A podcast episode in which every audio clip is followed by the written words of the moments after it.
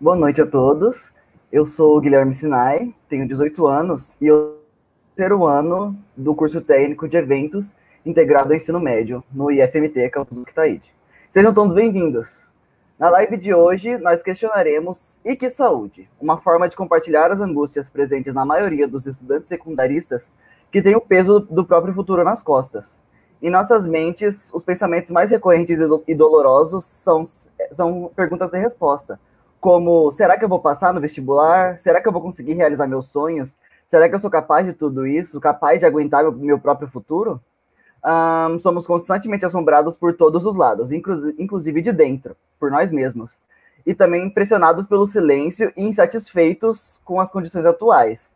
Nessa live abordaremos assuntos como o período em que vivemos, o ensino à distância, as dificuldades, carreiras e como nós nos sentimos diante de, diante de, diante de tudo isso.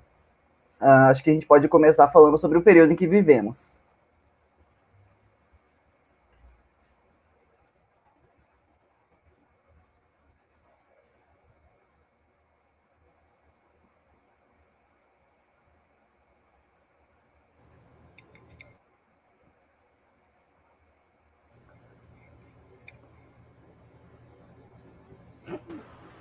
Eu acho que antes da gente começar, a gente pode se introduzir, né? Os outros três.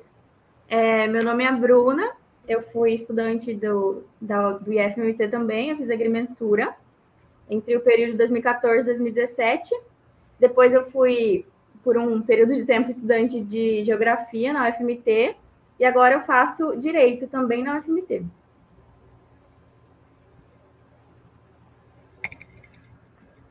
Bom, eu posso falar? É, meu nome é Amanda Cristina, tenho 17 anos, estudo no Tiradentes. Não sou do IF, mas eu tenho muito para compartilhar aqui com vocês. Bem, e o meu nome é Sheila Moraes, sou estudante é, da Universidade de Santa Catarina, a e é um grande prazer aqui estar com vocês essa noite. Já fui estudante do do IFMT Campus Cuiabá, já participei também do Laboratório Geotec, e é uma grande satisfação estar com, é, com vocês aqui. Hoje para a gente debater esse assunto que, ao meu ver, aí é bastante pertinente para o momento que a gente está vivendo agora.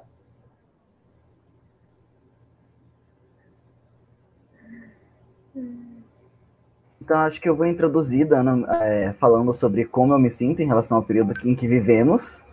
Um, tá, uh, eu tenho muitos privilégios. Eu tenho acesso à internet, eu não me preocupo com a comida que eu vou comer, é, eu tenho uma casa confortável, um espaço só para mim de estudo, um, eu posso me dedicar só à escola, e mesmo assim, parece que eu não sou o suficiente. Eu parece que meu tempo ele é carcomido, não sei pelo que. Parece que por mais tempo livre que eu tenha, nunca é o suficiente. Sempre eu tenho muita dificuldade de começar a estudar pro ENEM, porque eu me sinto muito pressionado. E eu tenho a impressão de que se eu começar a estudar e não entender, acabou tudo. Então é uma sensação assim que, apesar de ser um medo irracional, ainda assim eu tenho eu tenho, ai, é uma sensação horrível. E também eu imagino como é para quem não tem os mesmos privilégios que eu. Quem, quem tem que trabalhar, quem tem que se preocupar com alguém da, do, da família, quem tem algum familiar, quem perdeu algum familiar na pandemia e agora tem que lidar com isso também. Então, assim, eu fico também imaginando como, como funciona esse abismo social, que é enorme.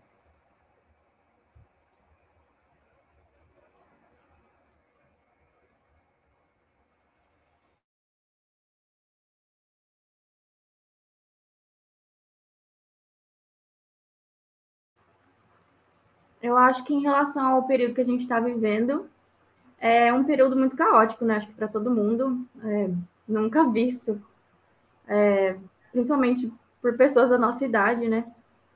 E eu acho que em toda, principalmente para a gente que é estudante, acho que em todo período está sendo muito complicado, principalmente no quesito EAD, né? sim, vocês é, relatam que está sendo difícil estudar na, no IF para se preparar para o Enem, que é, querendo ou não, um período de muita pressão na vida do, de um aluno, né? Bom, eu não tenho mais essa pressão, mas mesmo assim é, ainda está sendo muito difícil estudar, me preparar, concentrar para estudar e pensar assim no futuro, sabe? Acho que o que eu estou tentando fazer muito nesse período de tempo caótico é me concentrar no presente, sabe? Viver um dia de cada vez para não, não surtar, né? Porque tá bem complicado.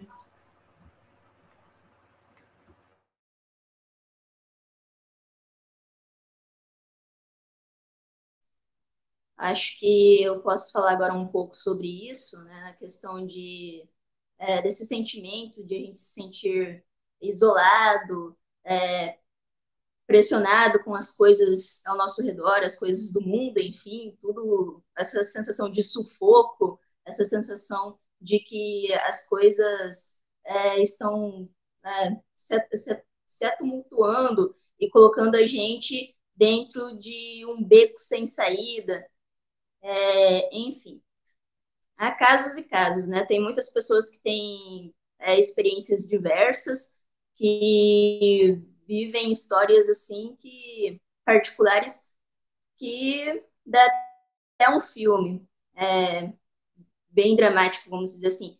Mas, enfim, eu, eu posso contar assim por experiência própria que quando eu estava lá no ensino médio, no IFMT, eu também sentia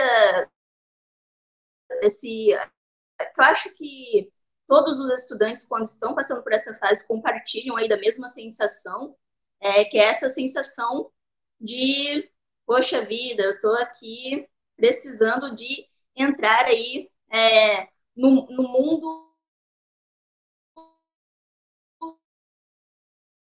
dos adultos. Eu estou passando aqui da, saindo da, da fase do, vamos dizer assim, da, da juventude, se bem que a gente está, toda aquela pessoa que tem o espírito da jovialidade em si, mas a gente tem uma coisa que levamos muito a sério, a questão de, desse, dessa coisa de amadurecer e de fazer escolhas,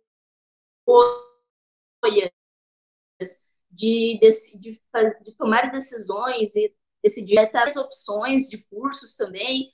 Estava é, pensando, poxa, em engenharia e, e, e ia da exatas a humanas, né? Tava pensando em engenharia, tava pensando em cinema, tava pensando, pô,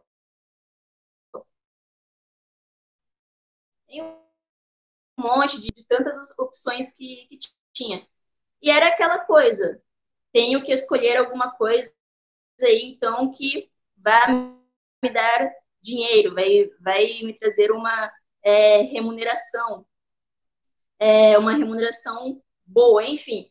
É, eu preciso de alguma profissão que, ao final, né, na verdade, eu preciso de escolher algum curso que, ao final desse curso, eu consiga aí um diploma e, com esse diploma, eu consiga aí um bom é, emprego assalariado. Era, é, é, esse. Inclusive, acho que é esse, é, é esse mito, na verdade, que, que assombra aí o imaginário de todo cidadão, vamos dizer, que é, tem a sua visão muito limitada e que enxerga só, é, por exemplo, na, na faculdade, uma saída né, do, da sua condição, vamos dizer, da sua condição social, e que vê através de um curso, de uma graduação, a oportunidade de de se acender, mas não de se acender, vamos dizer, vamos ser bem sinceros, né? de conseguir alguma dignidade, conseguir algum, como, é, como eu falei, algum emprego, algum emprego que seja remunerado, um emprego assalariado, que te pague ali todo mês um certo, uma certa quantidade de dinheiro. E aí a gente tem também essas coisas de prestígio, é, dos quais que são os cursos né, mais prestigiados, mais, é, vamos dizer assim, mais atrativos para o mercado de trabalho. Então, a gente se perde no meio de tudo isso, a gente vive aí, temos que admitir, foi até um ponto que eu destaquei, estou aqui seguindo também um bloquinho de notas, né? É, mas é um ponto que eu destaquei aqui, onde eu digo que a gente vive nessa sociedade onde é, inclusive desde muito cedo somos expostos a um mundo em poder de consumo que a regra do jogo, o relacionamento das pessoas de uma maneira de uma maneira geral.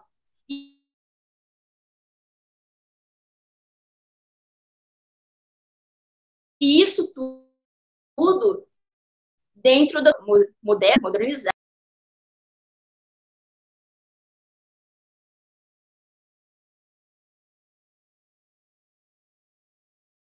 Eu acho que travou da Sheila, mas a Amanda pode expor um pouco sobre se ela quiser, se ela. Eu não posso, posso falar assim. Estão me escutando bem?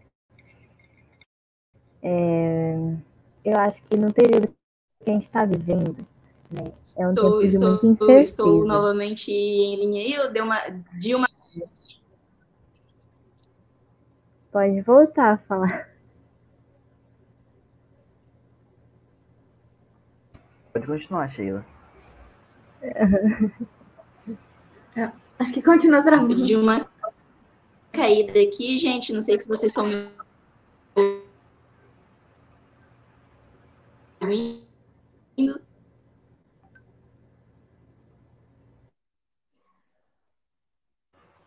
Bom, eu acho que a Amanda continua, porque vai continuar travando. Oi, gente.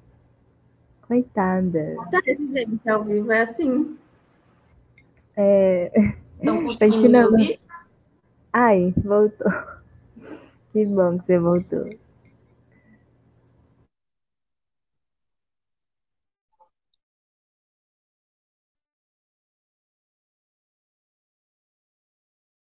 Gente, ela faz letras, que bonito, não sabia. Legal.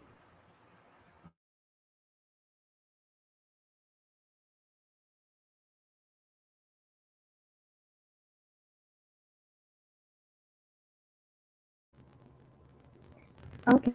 Eu posso então assumir aqui a palavra? Eu acho.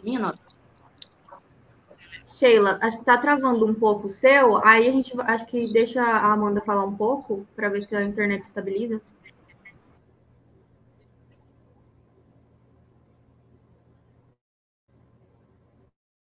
Beleza. Posso começar então, né? Eu acho que o tempo que a gente está vendo é um tempo de muita incerteza, né? E essa incerteza atrapalha tipo, muito o nosso estudo e tudo mais. Porque o que, que a gente começa a pensar em relação ao futuro nesse tempo de incerteza, né? É tanta coisa ruim acontecendo e a gente em casa, as nossas vidas mudaram completamente, né? De um ano e pouco pra cá. E tudo isso mudou a gente também por dentro, né? E tipo, eu acho que esse tempo que a gente tá vivendo, né, é os mais difíceis. Que a nossa juventude, né, os, os adolescentes da nossa cidade poderiam estar vivendo. Porque a gente já tem nossos problemas, assim, a adolescência já não é uma fase fácil. Mas junto tudo isso, né? A pressão do vestibular, aí também, é, principalmente a pressão dos pais, né? Eu acho que também o tempo que a gente tá fazendo é um tempo de muita informação, isso acaba confundindo muito a gente, fazendo a gente se perder. E até se desviar do nosso caminho, assim, das coisas que a gente realmente quer e busca. É isso.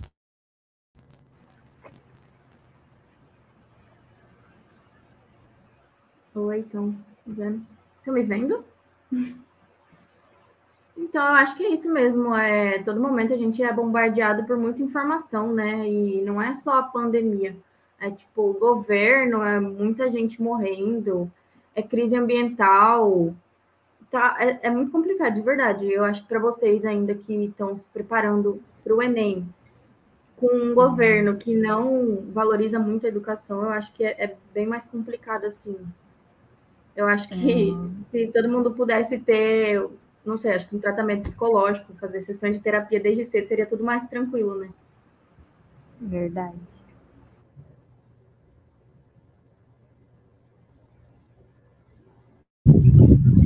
Boa noite, gente. Eu entrei depois. Desculpa, desculpa. Só, só, só para ver uma coisa, tá funcionando aqui? Eu tô nativo de novo. Agora parece que tá melhor. Uhum. Boa noite, gente. Eu sou Amanda, sou estudante do IFMT e participante do Geotech também. É, e é, nessa live, acho que tem uma importância muito grande a gente falar, ressaltar que estudar para o Enem para vestibulares já é uma coisa assim bem difícil por si só. Numa pandemia é complica muito mais, porque a gente sabe que não é todo mundo que tem um notebook, internet boa, é uma casa silenciosa, vários fatores que complicam muito. E também é, o que ela acabou de falar agora, né, a Bruna falou, é a falta de apoio total do governo perante a educação, o que implica mais ainda, mais problemas, e a gente se encontra totalmente abandonado por todos os meios aqui no Brasil, então é bem difícil, e isso acaba acarretando muito problema é, na nossa saúde mental, acho que a maioria está transtornado, ansioso, é, até depressivo mesmo com tudo isso que está acontecendo, então é importante a gente falar sobre isso.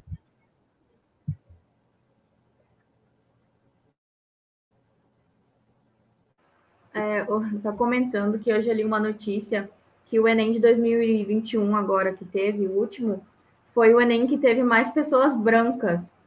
Ou seja, a gente sabe que de dados, né, geralmente as pessoas negras são as que mais têm dificuldade para adentrar a escola, é, faculdade pública, enfim. E eu acho que isso só vai perpetuar mais desigualdade no futuro, né? E, enfim, acho que o tema é bem bem complicado. Da... Teve muitas isenções que não foram aceitas, né, por falta dos participantes que não compareceram Enem do ano passado.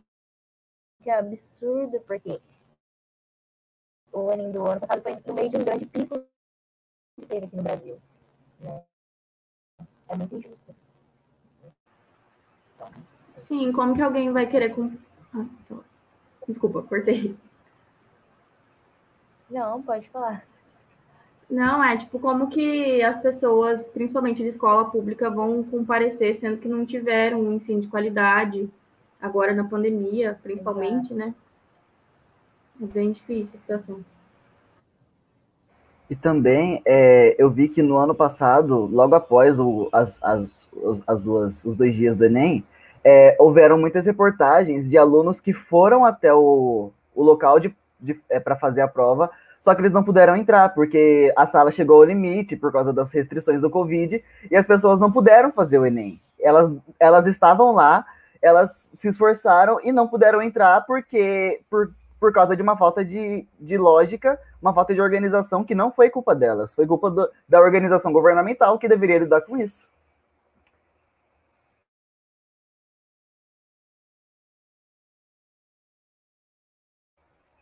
é, eu vou continuar falando disso, né? É, eu queria também citar que a situação atual é realmente péssima em todos os âmbitos, porque o governo não valoriza a educação.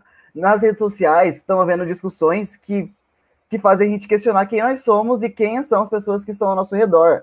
Porque tem questionamento de vacina, e tem, tem várias coisas, é, coisas com fake news, são, são, são coisas que. É, terra plana, então são coisas que que eram tão batidas que a gente pensava que já era do senso comum, que, que a gente ia seguir a ciência em relação a isso, e aí começaram os questionamentos. Até o questionamento da comunidade LGBT está bem alta em relação à religiosidade. Então são questões tão, sabe, batidas e que as pessoas estão voltando nisso.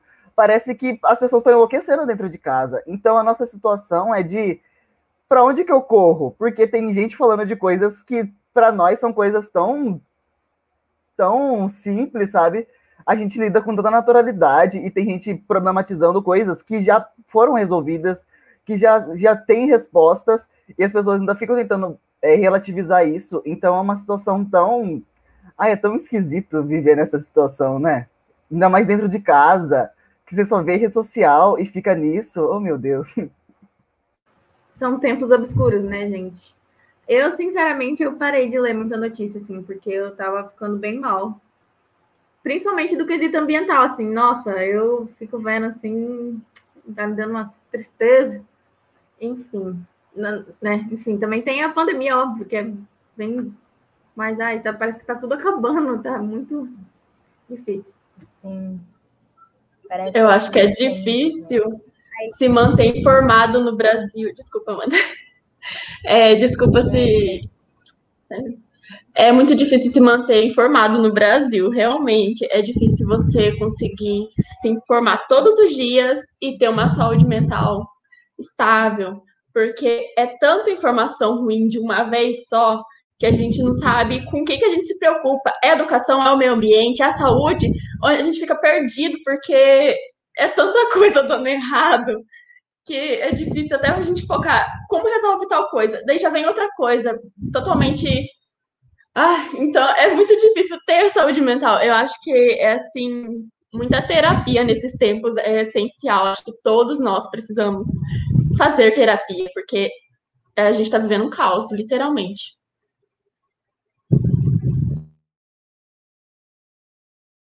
Minha mãe sempre disse que eu tenho que eu não posso ser negativo, que eu não posso perder a esperança na humanidade, que eu não posso ser pessimista.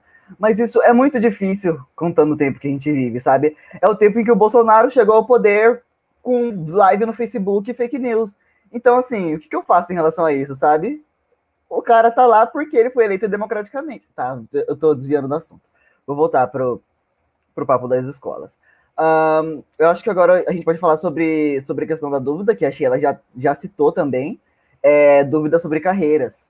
E aí eu, antes de eu descobrir o que eu quero, eu tive ideia de fazer dança, cinema, sociologia, filosofia, jornalismo, entre outras coisas. Eu fiz vários testes de internet é, para ver o que, que se encaixava com a minha personalidade, não sei o que.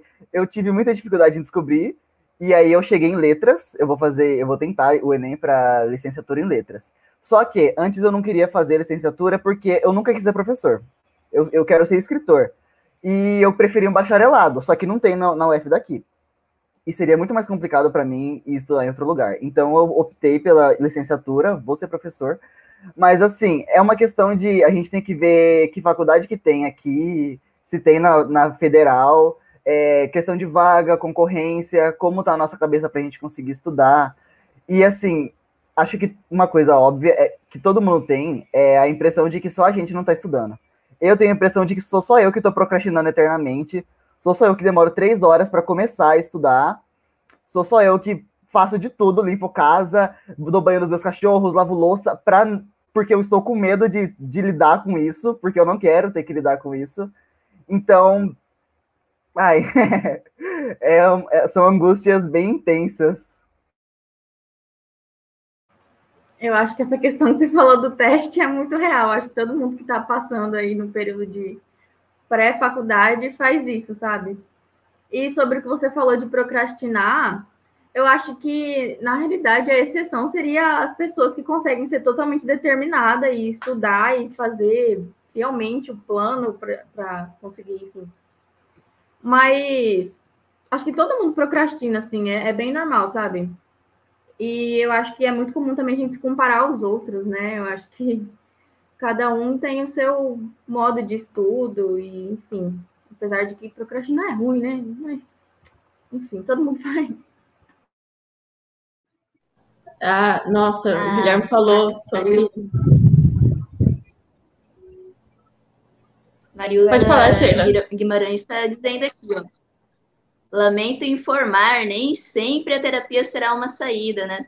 Então, bem, é, a questão de a, terapia nem sempre ser uma saída, eu também posso falar por mim, porque é, não que não é, foi uma ajuda, mas assim, você também tem que é, se colocar numa posição de encarar o, o problema é, mas de uma maneira mais, vamos dizer, é, controlada, sabe? Você, é, se você não está conseguindo se, é, lidar bem com o problema, bom, às vezes a gente tem que abrir mão de certas coisas, né? Dar tempo, é, porque cada um tem o seu tempo próprio para, é, enfim, mexer com, com de, determinadas situações. Às vezes você não está preparado emocionalmente, é, é, psicologicamente, para abordar uma coisa, para se inserir em, em um ambiente, um cenário, ou então,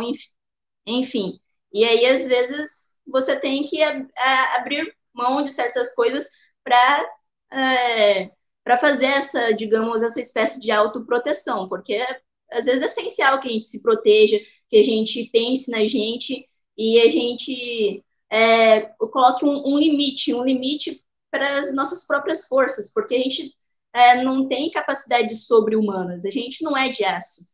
Então, enfim, sobre, sobre esse aspecto de nem sempre a terapia é, fazer, é, dar resultados, acho que é mais nesse sentido mesmo, que às vezes a pessoa também está tão, está tão assim, é, enrijecida, né? É, dentro de um problema, ela está é, tão, é, não sei, sufocada, enfim, que é necessário realmente dar um tempo, se afastar de certas coisas e acho que a melhor terapia mesmo é sim você procurar um profissional, mas a melhor, a melhor terapia que você pode se proporcionar é se afastar daquilo que está te fazendo bem, porque de nada adianta você recorrer a um profissional, enfim, para ter tratamento porém você continuar no mesmo ambiente que está te causando o, o problema. Aí, aí eu, aí, enfim, né? Eu acho complicado isso, porque eu acho que o ambiente que está causando problema é o Brasil em geral, eu acho que a questão da terapia ajuda, assim, sabe? É, eu acho que talvez é ruim sem a, ter, é, ruim sem a terapia. É, mas pior... também a gente tem que pensar nas condições. Nem sempre todo mundo tem condições para fazer uma terapia. E aí é, a gente tem que ver, que procurar é, esses. Sim, a, a, profissionais, exatamente. Ou então, até mesmo, pensei, será que é uma como que é o nome daquele? Centros comunitários, né? Enfim, pode ah, ter especialistas lá dentro. se bem que eu não sei como é que funciona, mas pelo menos é, dar ali um, algum tipo de apoio, algum tipo de direcionamento, acho que seria essencial nesses casos. Se bem que uma pessoa, vamos, vamos pensar, por exemplo, é, na na, ah, naquela escritora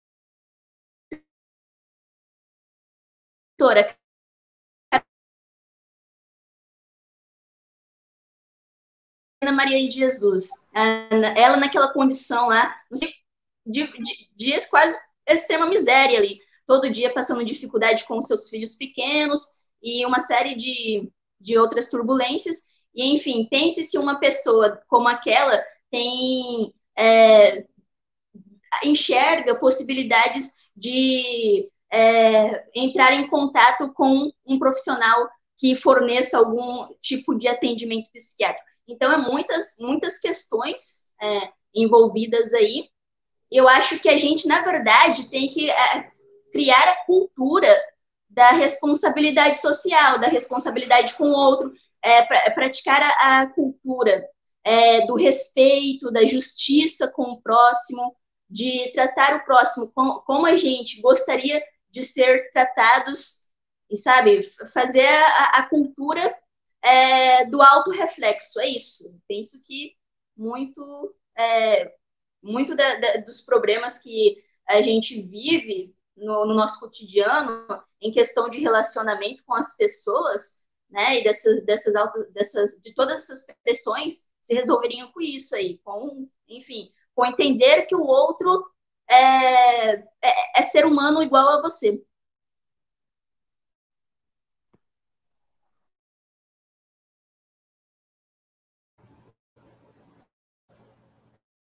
Nesses tempos difíceis é muito importante, né? A gente tratar a pessoa bem, independente de qualquer coisa, porque tipo, a gente nunca sabe do que a pessoa está passando, né?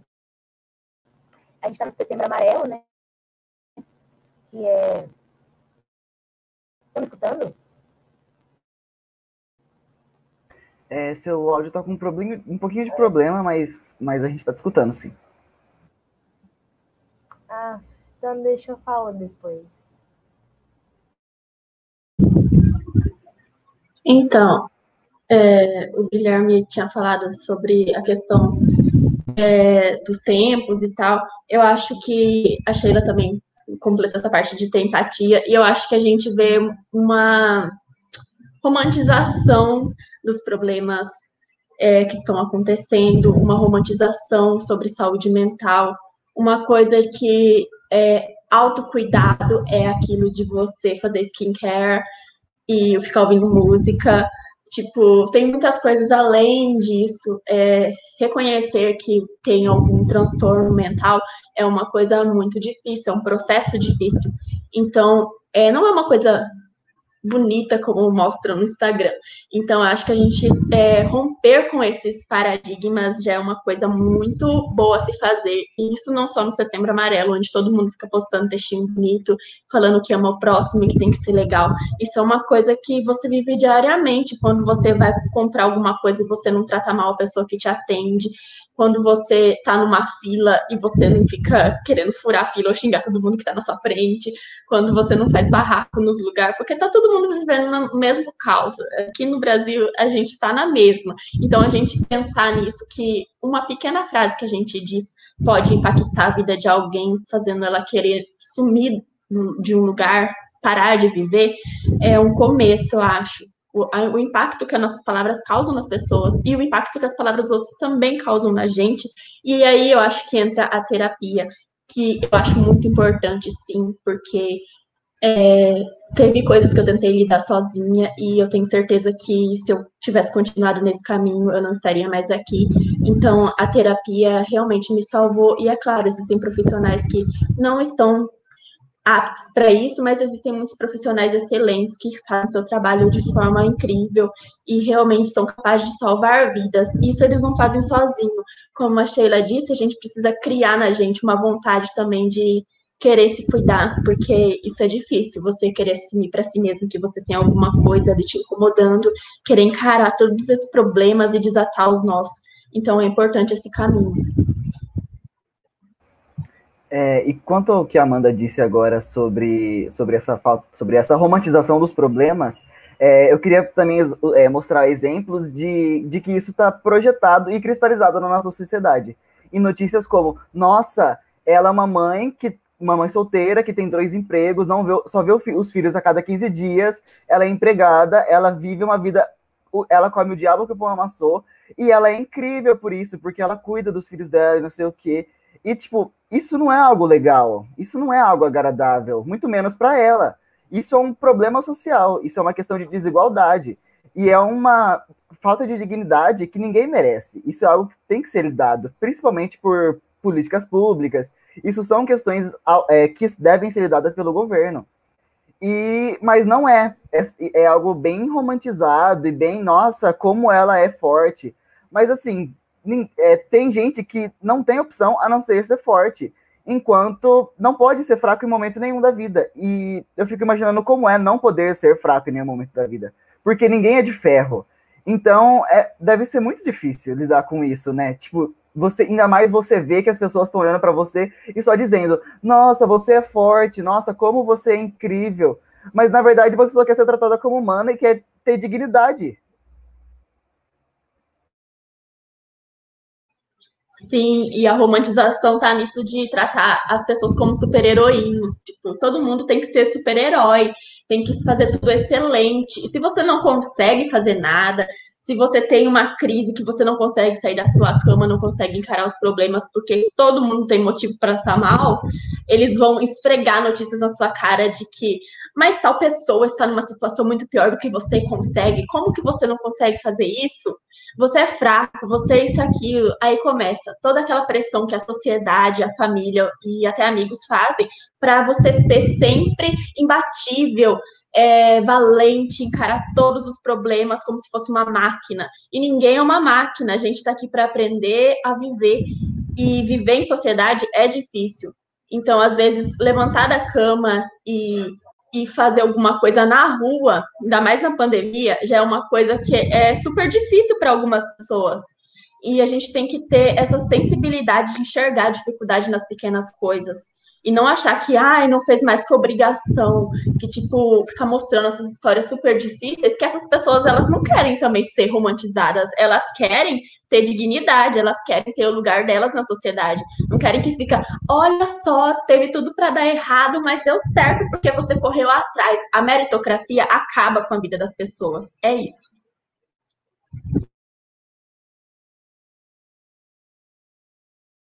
Isso é verdade. E também é uma coisa que é extremamente importante da gente ver nessa questão da meritocracia é, também é, vou trazer um pouco para a realidade do IF. É, quando nós começamos o, o, EAD, o curso de eventos foi o primeiro, é, o, nosso o nosso sistema de EAD se chama RED, é, que significa Regulamento do Estudo em alguma coisa assim, enfim. E aí, quando nós começamos, foi muito difícil de, de me adaptar. Eu tive muita dificuldade. Eu, eu fingi muito para os professores, eu, eu sou líder de turma, então eu tive que lidar com muita coisa que eu não queria ter que lidar, eu só queria correr, eu queria enfiar minha cabeça na terra. Só que como líder, é, até mesmo porque minha turma ela, ela, não, não tem ninguém que, se eu não fizer, as pessoas elas vão esperar por mim. Então, assim, é, era uma questão de ou eu fazia ou eu fazia, ou pelo menos era como eu via, né? Então, é uma questão de eu, no meu caso, eu tive muito autocobrança de ser um bom aluno, de ser um bom líder e de ser bem visto. É, no primeiro semestre, eu, eu fiquei muito acabado, porque eu tive alguns problemas com certos professores, eu tive muitas questões que eu não pude, não pude me, me expressar da forma como eu queria, eu não pude dizer certas coisas porque seria desconfortável, ou porque seria um pequenino problema que podia atrapalhar depois. E eu me arrependi, porque foi, foi algo que me corroeu por dentro. Eu fiquei muito estressado, eu, eu tava perdendo o controle de mim mesmo. É uma questão que foi muito difícil para mim. As pessoas, elas me viam como um rapaz muito disponível. E eu realmente quis me projetar dessa forma, para justamente esconder o fato de que eu, para mim, eu estava sendo insuficiente. Então, essa questão da, é, da meritocracia é muito, é muito nada a ver, porque é, eu tenho muitos privilégios. Só que tem gente que não tem. Então, assim, seria meritocracia se todo mundo partisse do mesmo ponto, se todo mundo tivesse a mesma equidade. Só que, se eu, que tenho todos os privilégios que eu já citei, e ainda por cima me senti dessa forma e me projetei dessa forma para me esconder de mim mesmo, digamos assim, imagina quem tem que trabalhar, quem tem que cuidar do irmão, quem tem que que cuida das, de outras coisas, de um familiar doente, ou a pressão de quem perdeu alguém, de quem perdeu pais, avós, tios, amigos, porque muita gente morreu, foi, foi meio milhão de pessoas que morreu. Então, assim, é uma questão que é muito injusto o que está acontecendo. E o governo não olha isso. Tipo, não, não, as, as decisões não estão sendo devidamente tomadas. É, o governo, é, o próprio Ministério da Educação não se manifestou de forma nenhuma em relação a isso. Eles não lidam com as questões psicológicas dos alunos. Eles nunca tomam esse problema para si. Isso não é de agora e piorou a, atualmente, né? Ainda mais numa pandemia. E assim, é uma omissão tremenda em relação a todos nós. Sim, nossa, e tipo, quando apareceu o tema da redação do Enem, eu surtei, eu, tipo, eu dei um, uma risada, assim, de ironia silenciosa, porque eu falei assim, eu não acredito que é os estigmas é, causados pelas doenças mentais, essas coisas, né?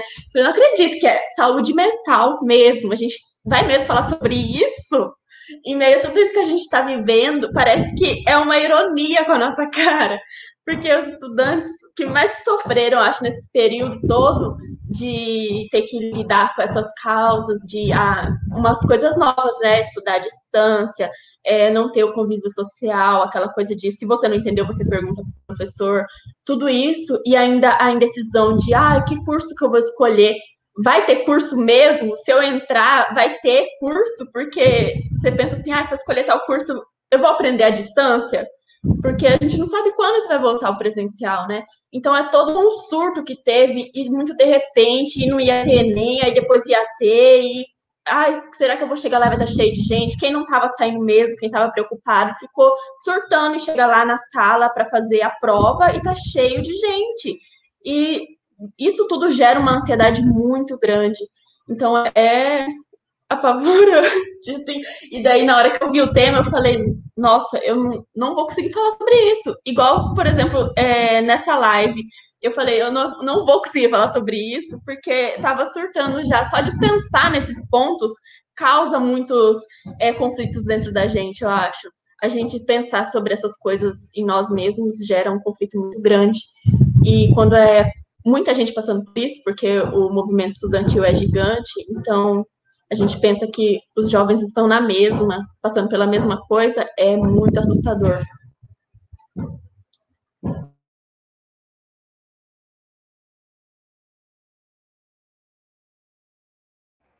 Também é uma coisa que é percebida em todos, acho que a, maioria, a grande maioria dos jovens que estão que tem um mínimo de noção do que está acontecendo no país é a descrença em relação ao futuro, porque com a situação atual é muito difícil ver que você vai ter um emprego, se você vai conseguir o que você quer, se, vai ser, se você vai ter uma vida digna. É uma coisa muito difícil de, de você projetar no seu futuro algo bom, sendo que está tudo ruindo, é, tem ameaça aos três poderes, tem desequilíbrio, tem ameaça de golpe, tem, tem tanta coisa, tem. Ah, eu não posso, eu não quero me envolver muito na política porque esse não é o assunto. Mas é, são questões assim que como que eu vou me ver lá no futuro, como é que eu vou é, ter energia para lidar com o meu futuro se tá tudo tão caótico, se o futuro parece que vai ser um, um, um apocalipse, vai todo mundo morrer, fogo e caos. Então, assim, o que, que, eu faço? Como, como que eu vou ter energia, ânimo para estudar sendo é, para isso, sabe? Tipo, eu vou estudar para estar num apocalipse? Sim, exatamente. Eu compartilho do mesmo sentimento do que o Guilherme.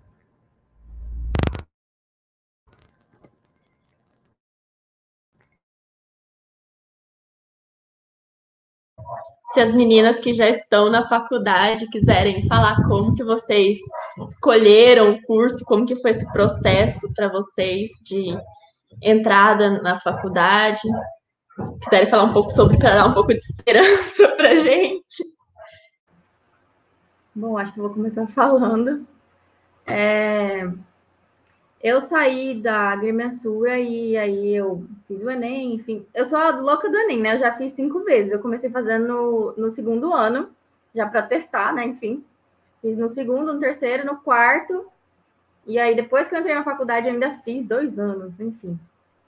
Aí eu saí da agrimensura, fui para geografia, é, bacharel, não era licenciatura. Enfim, eu gostava muito, assim, a gente tinha muitas aulas de campo, eu conheci muitos amigos, tive um relacionamento no curso também, mas assim, eu percebi que não era o que eu queria fazer para minha vida. Eu acho que tá tudo bem, sabe? Se você não se identificou, apesar de que eu gostava muito, assim, mas não era aquilo que eu queria fazer. Enfim, tá tudo bem mudar, são escolhas, né, na vida. E aí, como eu tinha prestado Enem de novo, eu passei para direito e aí eu resolvi mudar. Bom, falando assim parece ser muito tranquilo, né? Mas assim, sofri vários dilemas internos, assim, fiquei bem. Principalmente na primeira vez que eu passei, porque tem muito da pressão social, assim. Porque, querendo ou não, geografia não é um curso reconhecido na sociedade, né? E apesar de eu gostar muito, tinha muita gente me criticando, sabe? Tipo, Nossa, por que, que você foi fazer geografia? Você tirou uma nota boa, você podia ter feito qualquer outro curso, né, enfim. Mas, tipo, faz medicina veterinária, que é mais reconhecido, faz uma engenharia e tudo mais. Mas não era o que eu queria, sabe? Achei que fosse me dar bem em geografia, mas não foi isso. Bom, atualmente eu tô gostando do curso de Direito, mas, assim, no regime AD não, não posso dizer muito sobre, né? Eu acho que eu não aprendi, acho que nem metade do que eu deveria ter aprendido esse ano. Mas é a vida, né, gente? Vamos continuar.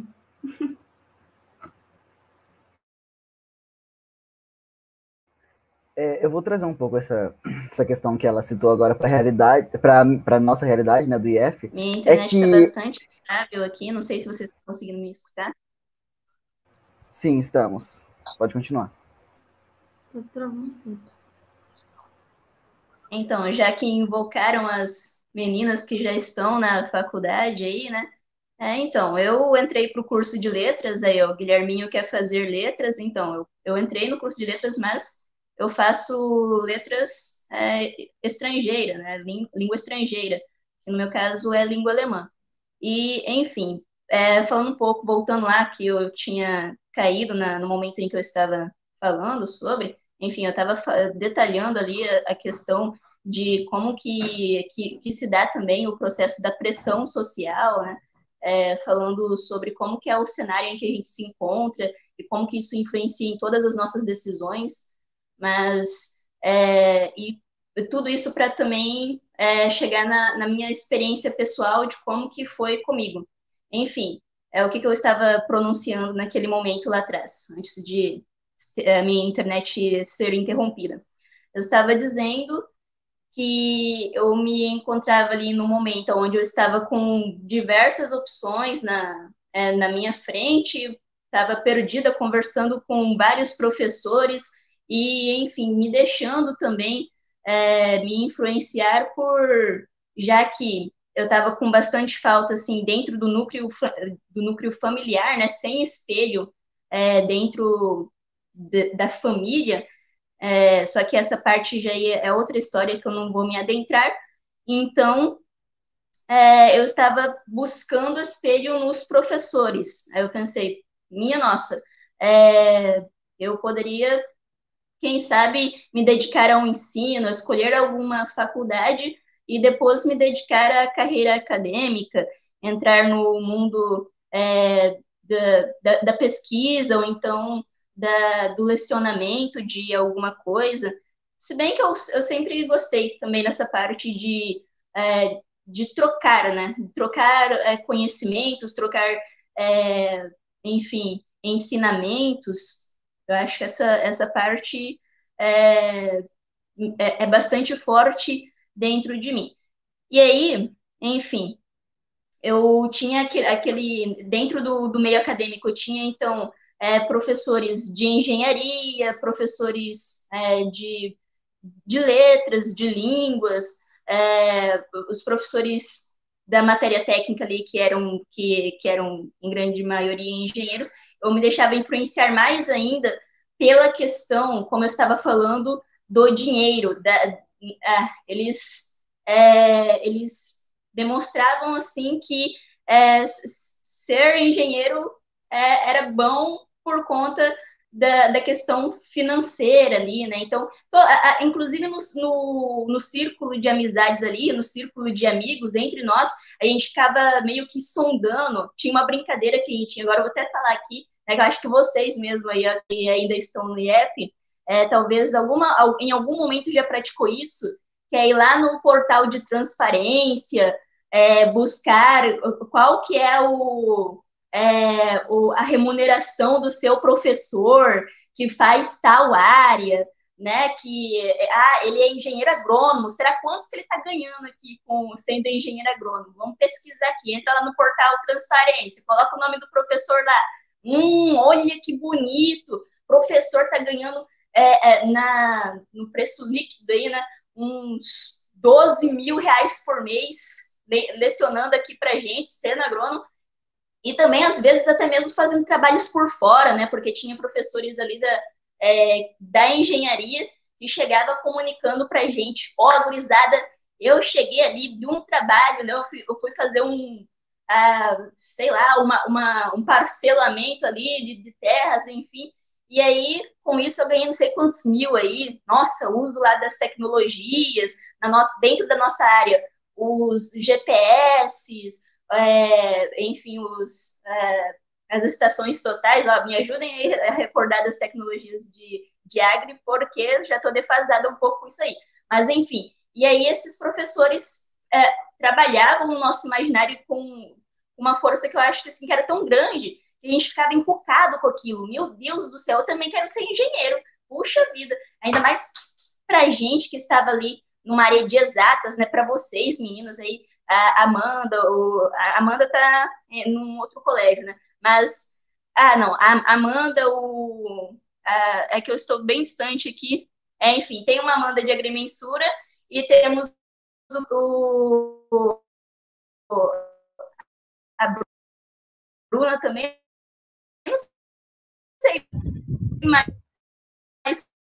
quem que é de agrimensura porque eu sou meio que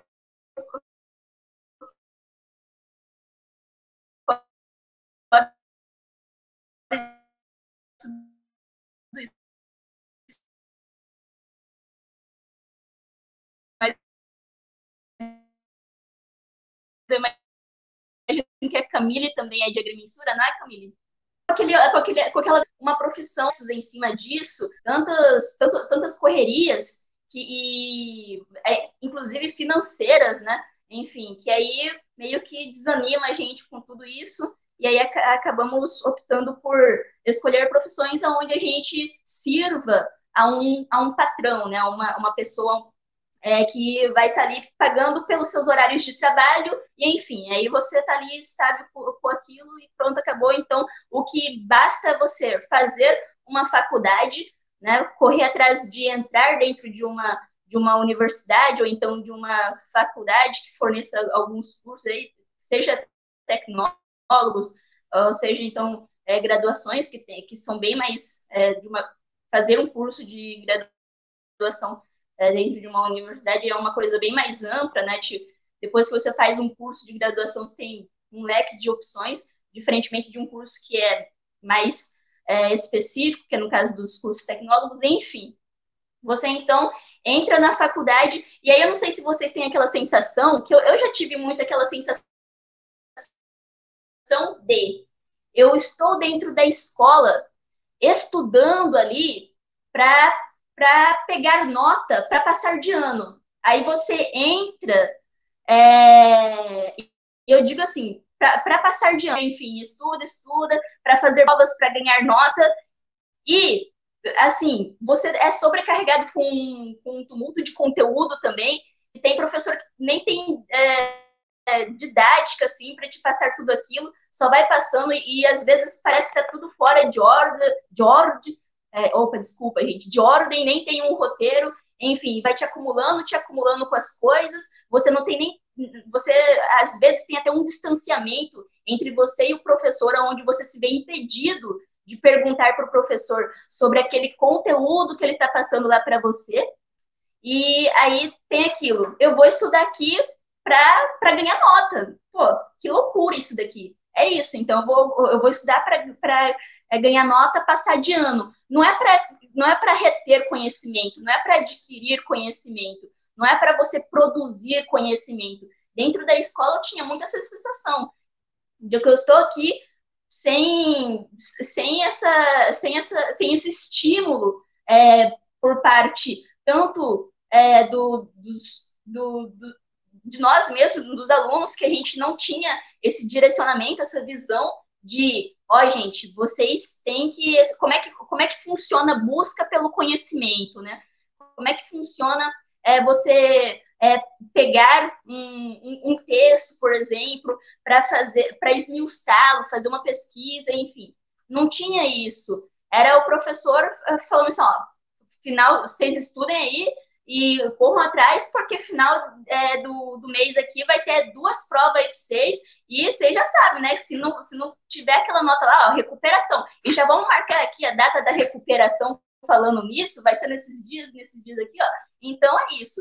E pronto, acabou. Aí tu entra na faculdade, na faculdade é um, é um pouco diferente no sentido é, de que tem uns, uns professores mais cabeça, uns professores que, bem, é, assuntos à parte, né? Mas, enfim. Aí, só que você entra, é, eu, tenho, eu tenho aquela sensação também que muitos alunos entram na faculdade é, com aquela intenção de entrar lá para pegar um, um diploma, né, é, passar por todo aquele processo ali de, de, de obter notas novamente, que é aquela correria por notas, você saiu da escola, estava ali estudando por notas, entra na faculdade, estuda por notas para no fim obter o seu lindo e, belo ali todo enfeitado diploma dizendo a função ali que você agora vai, vai estar sendo habilitado para você trabalhar naquela área, para você ganhar aquele seu salário.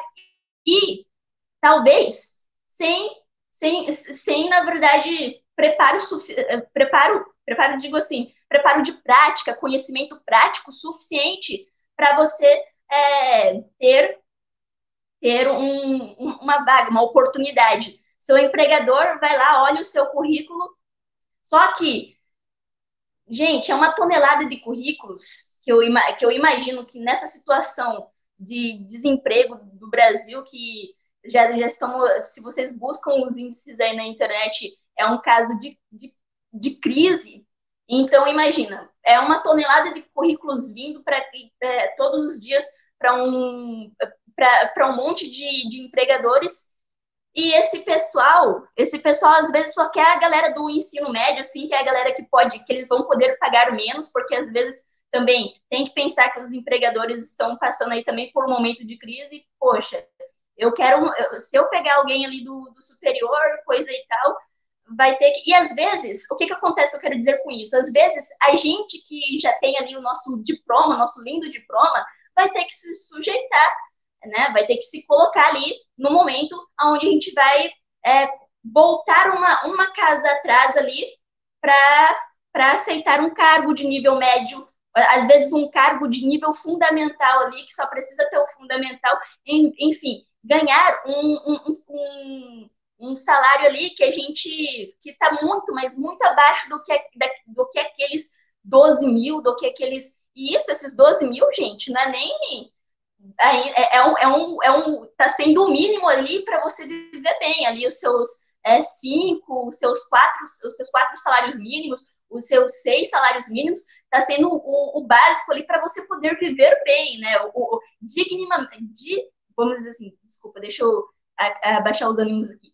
Dign, dignamente bem, dignamente confortável, como se prevê ali os direitos humanos, né? E, enfim, é, então, acontece que tem muitos, muitos profissionais que saem do, do curso superior aí é, e, e, são lançados, lançados nesse, nesse mar de, de corda bamba novamente. Né? A gente já está numa corda bamba antes de entrar da, na faculdade, mas depois de sair da faculdade vinha aquela sensação que eu, que eu, que eu sei que eu, que eu sentiria terminando. Se eu, se eu terminasse o curso hoje aqui de letras, eu, eu, eu sentiria a, a, a pequena impressão, e agora? O que, que eu faço? E eu vou ter que estudar, vou ter que estudar novamente para passar num concurso, né? É, vou ter que vou ter que passar aí por, por um monte de concorrentes novamente. Então é isso, é sempre é sempre essa essa questão da concorrência e a gente é, nesse a gente, a gente porque eu também vou refazer o Enem, né? Vou refazer o Enem, vou fazer o Enem de novo aí junto com a moçada que também vai fazer o Enem. É, vou. A gente conta nesse, nesse momento de pré-vestibular, a gente pensa nessa questão da concorrência também. Minha Nossa Senhora, um monte de gente querendo entrar na faculdade, vão tomar o meu lugar aqui. E agora? E aí aquela questão que o Guilherme estava comentando, ah, eu estou procrastinando porque eu estou com a cabeça pesada aqui, eu não estou sabendo lidar com os meus estudos, não, não estou sabendo por onde começar, não estou sabendo aonde eu vou chegar. E é isso. Mas tem outras coisas, gente. Tem muita coisa aí para ser dialogada dentro disso. O que, que acontece? A gente tem, como eu disse, a nossa, a nossa visão muito fechada, né? A nossa visão muito fechada nesse sentido de que a gente tem que a única saída, a única saída para a gente se dar bem na vida é a gente fazer a faculdade, fazer um curso, pegar o nosso diploma depois é, entrar numa vaga de emprego que às vezes não é nem não é nem relacionada com o curso que você fez lá na faculdade, é uma coisa, é uma área totalmente diferente do curso que é, no qual você foi habilitado. Às vezes ah, sei lá, você estuda para engenheiro, mas aí de repente surge uma oportunidade de emprego ali de, de atendente dentro de uma agência financeira e você vai trabalhar lá como é, atendente dentro de uma agência, alguma coisa assim, totalmente fora é, do, da área que você estudou. Isso, isso eu tenho assim a, a, a consciência de que isso, aconte, é, de que isso acontece. E, enfim, a gente, no meio desse, desse tumulto todo, a gente fica aí com nossas incertezas, nossas inseguranças, sem saber é, como lidar com, com tudo isso, né? Com todo esse acúmulo de informação.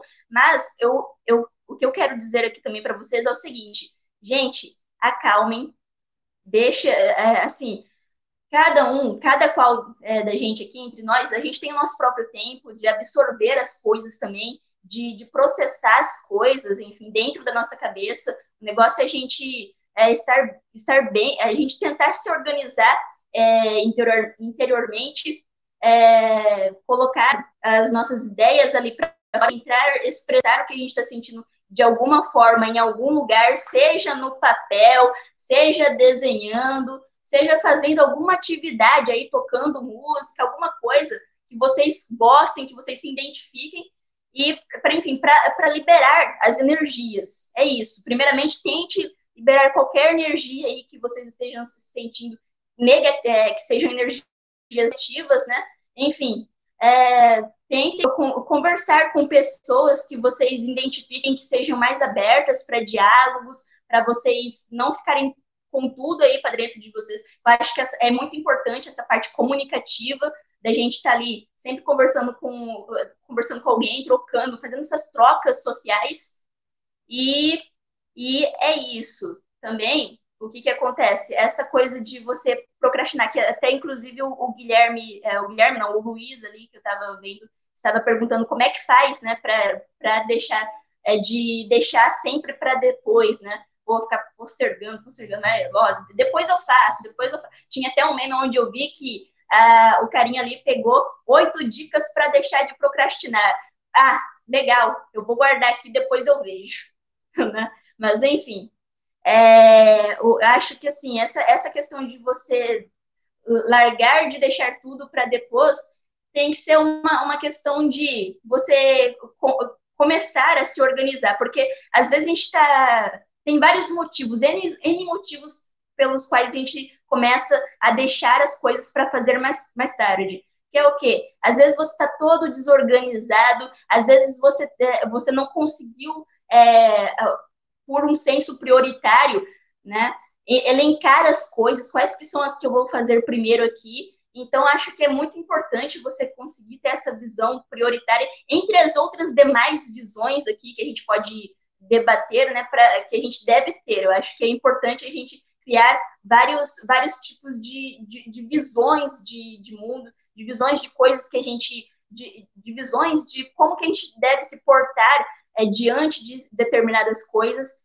Então, acho que essa questão de visão é, priori, prioritária, né, de conseguir elencar as coisas, é muito importante também para você dar, um, é, dar uma chicotada aí na, na, na mania, na ruim é, mania de, de, de procrastinar, e acho que eu vou deixar agora um pouco o, o restante da turma falar, senão eu vou me prolongando aqui é, demais. E aí, né? Enfim, vamos deixar o restante. E aí, o que vocês acham em cima aí de todo esse comentário aí que eu fiz, né? Que foi grande demais. E que vocês têm a dizer também sobre isso tudo, gente? Vamos lá.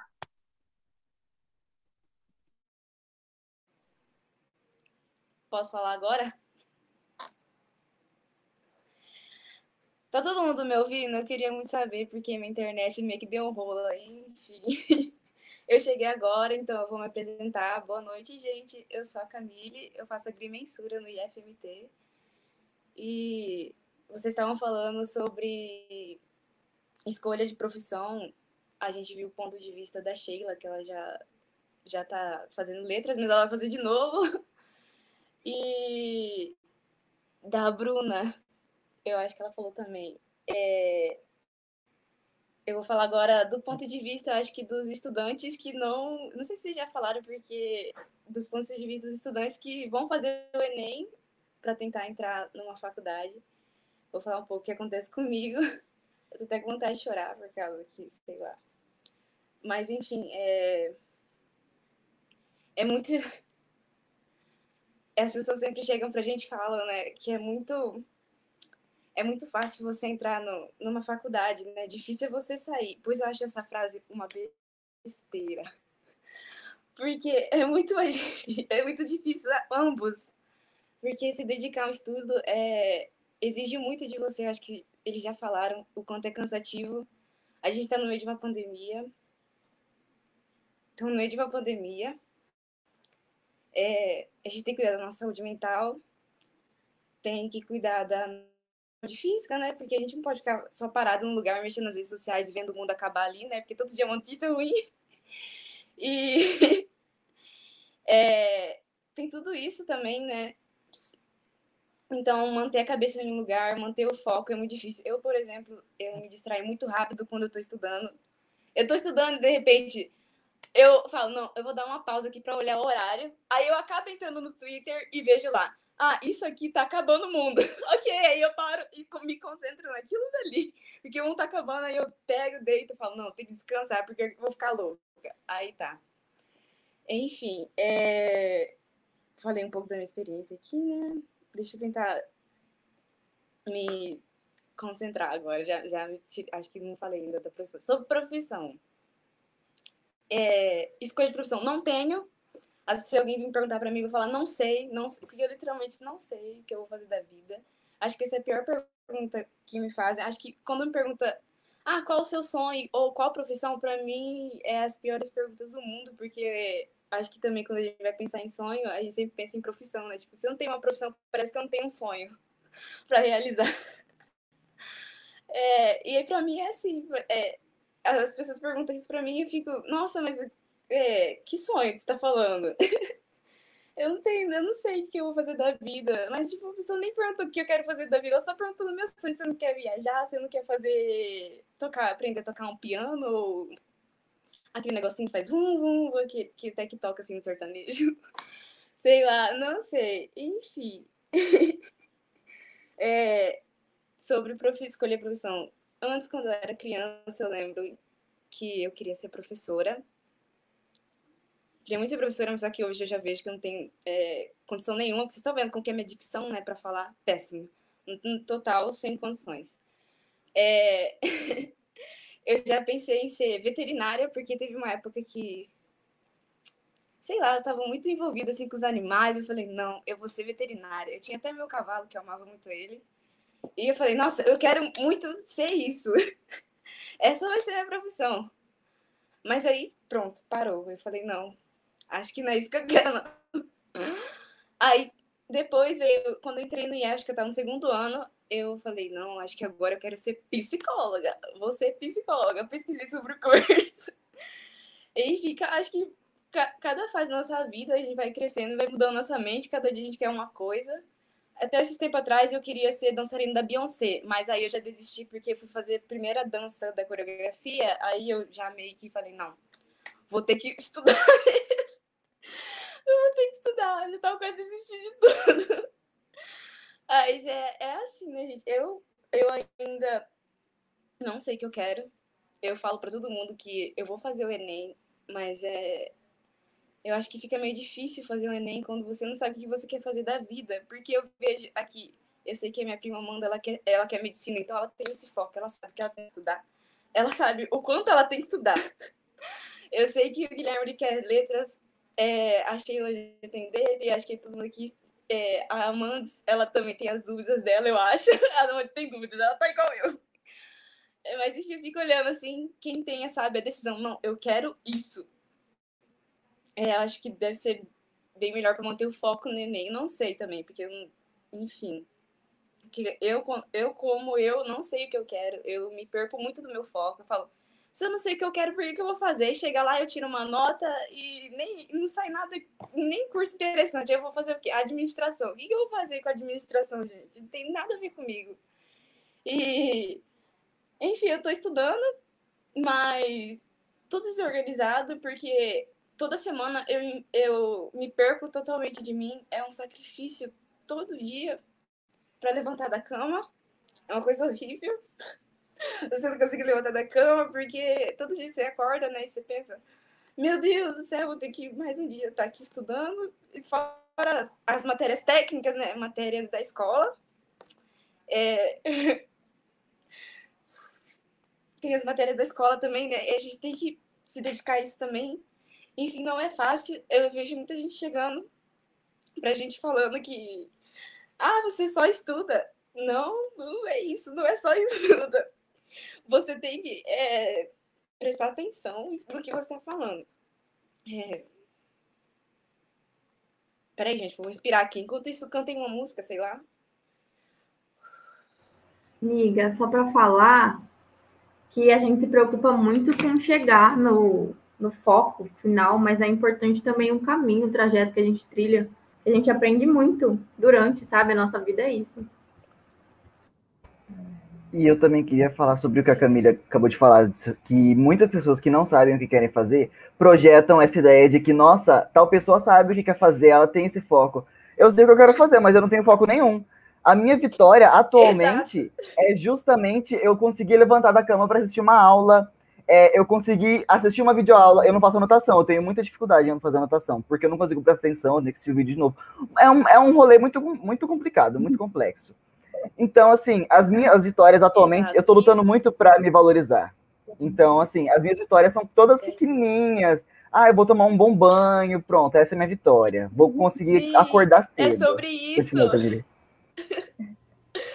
Enfim, gente, e para terminar, o que eu ia falar é. Eu fico pensando também que a gente tem alguns professores assim que. É, a gente teve aula esse dia com uma matéria, que é a matéria, acho que mais importante assim do Enem com o professor. Eu fiquei pensando assim, gente, se esse professor tivesse dado aula pra gente desde o começo do ano, eu acho que eu não estaria tão. tão. tão. Eu não sei que palavra usar, eu não sei aquela lá, F-U-D-I-D-A. Agora, se ele tivesse se dedicado com a gente desde o começo, porque é uma coisa muito boa quando o professor tenta ajudar, assim, sabe? Mas é, para a gente abrir logo para perguntas, é, esse foi o meu depoimento como pessoa que vai fazer vestibular. é, enfim, gente, se cuidem, cuidem da saúde mental de vocês. É, e é isso. Acho que eles já falaram muito sobre isso, de se cuidar, então não vou falar de novo. Eu vou passar para. Vamos passar para as perguntas das pessoas, a não ser que alguém queira acrescentar algo. E é isso.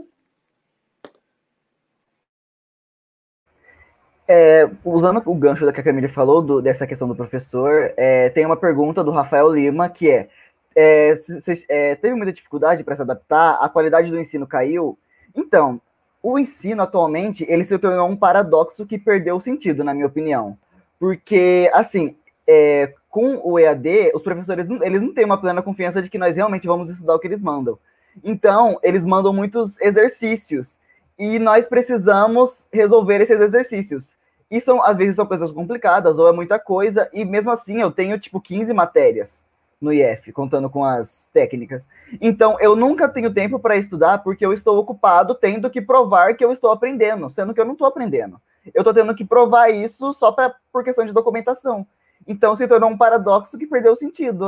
A gente não aprende, a gente perde nosso tempo, gera ansiedade, é uma questão assim que não tá funcionando, sabe? Então, é, não tem como a gente fazer nada, porque apesar da gente ter esse diálogo com a coordenação, o que, que a gente vai fazer? Não tem como voltar ao presencial, essa é a única forma. Então, né? O que, que eu posso fazer? Eu me sinto impotente também.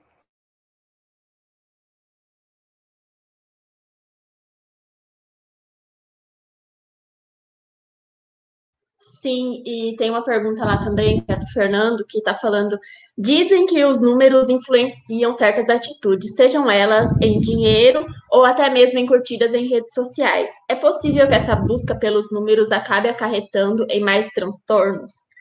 Na minha opinião, eu acho que é sobre isso exatamente que vem tudo isso. A gente está numa sociedade é, líquida, né, fluida, que tudo envolve coisas rápidas, como ganhar dinheiro rápido, como chegar a tal peso rápido, como chegar a tantas curtidas tantos seguidores rápido, como conseguir decorar tal matéria rápido. É tudo muito rápido, tem que ser rápido. Ninguém tem tempo de pegar, sentar e ler um livro ninguém tem tempo de tentar escrever uma redação, querem aquela fórmula toda pronta de estudo. E eu acho que isso deixa qualquer estudante louco, porque você está lá quatro horas estudando, aí você se depara que tem pessoas que conseguem estudar em menos tempo, você já fica assim, meu Deus, o que eu estou fazendo de errado? Eu estou estudando de um jeito errado, porque eu estou aqui a tarde toda estudando e tal pessoa já sabe tal, tal coisa e eu tô aqui perdido. Então a gente tem que parar de, de comparar o nosso tempo com o tempo do outro, porque a gente acaba se perdendo de nós mesmos.